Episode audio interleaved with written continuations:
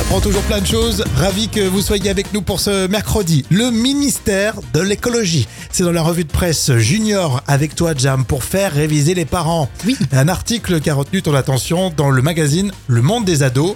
Euh, il date de quand le ministère d'écologie en France Alors c'est dingue, hein, ça date de 1971. Ah oui, quand même. Alors bien sûr, le monde des ados fait cette précision en page 15.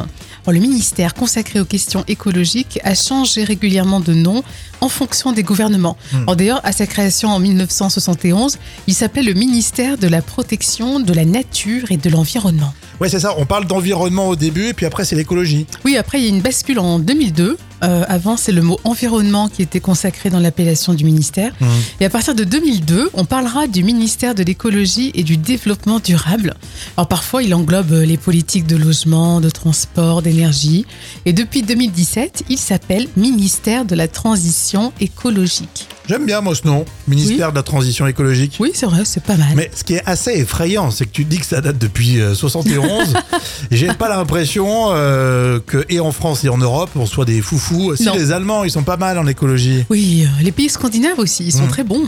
Mais là, il y a du boulot quand même pour nous tous. Oh que oui. Mais on est tous concernés euh, en plus. euh, voilà, mais ça, on va y arriver. Oui, bien sûr. On va y De arriver. toute façon, on n'a pas le choix. hein.